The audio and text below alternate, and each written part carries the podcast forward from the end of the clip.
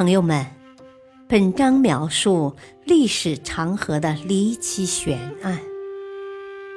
漫漫历史长河中，留下了数不胜数的谜题，有待后人去一一探索。可怕现象的惊人真相。铁面人的神秘身份。一六六二年，法国国王路易十三驾崩后，路易十四继位。这位新王既傲慢又残暴，整日荒淫无道。为了占有当时著名的美女科瑞斯蒂，路易将科瑞斯蒂的爱人莱奥派到前线。没过多久，莱奥就在战争中死去了。莱奥的父亲前国王侍卫队员阿萨斯得知这个消息后，悲愤异常，在内心深深的埋下了仇恨的种子。同时，艾拉密斯神父有了一个秘密的计划，从监狱里救出戴着铁面具的神秘囚犯——路易的孪生弟弟菲利普。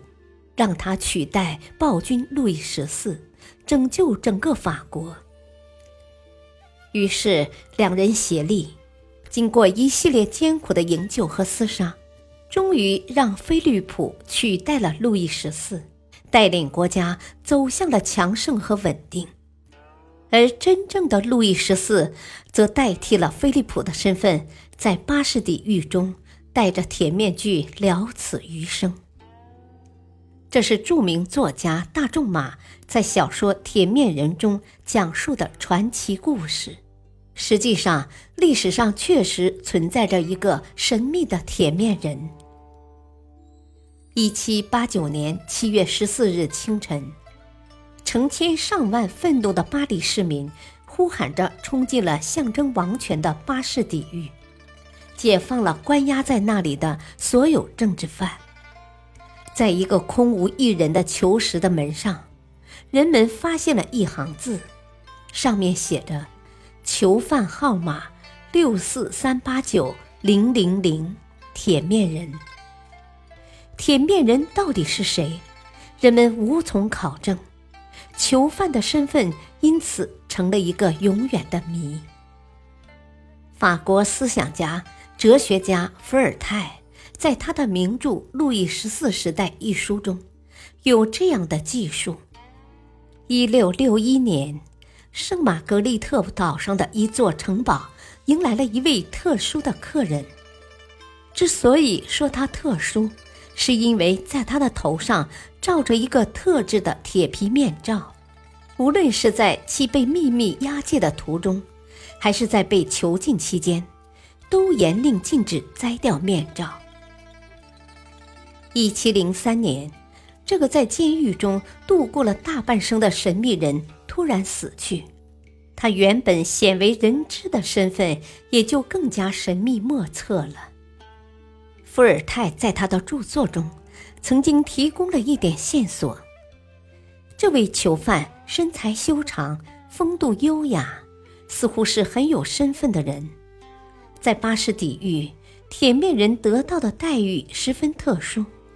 不仅住所舒适、饭菜精美、衣着考究，还享受着弹奏乐器和定期检查身体的优待。典狱长和前来探望的陆军大臣与他谈话时，都毕恭毕敬地站在一旁，可见其尊贵程度非同一般。因此，人们猜测铁面人肯定跟王室有关。从此之后，铁面人的真实身份就成了大家热衷的话题。由此衍生的文学作品和影视作品也不断产生。当然，作家大仲马的版本是最为流行的，但同时其他的几种观点也非常富有传奇色彩。其中一种说法认为。铁面人是路易十四的生父。据说路易十三和王后感情不和，王后爱上了一个贵族，并怀上了他的孩子。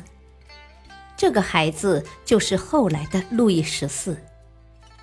路易十四继位后，得知真相，不忍将生父杀害，只得将他终身监禁，并想方设法掩盖他的身份。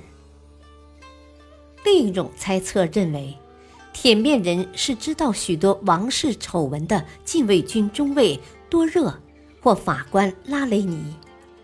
王室考虑到他为法国做出的贡献，没有杀人灭口。为了防止他走漏风声，只好将他囚禁在监狱中。可是这些说法都没有史料证明。据说，在18世纪，法国国王路易十五、路易十六都曾下令调查过铁面人。路易十六还曾明确表示要严守铁面人的秘密。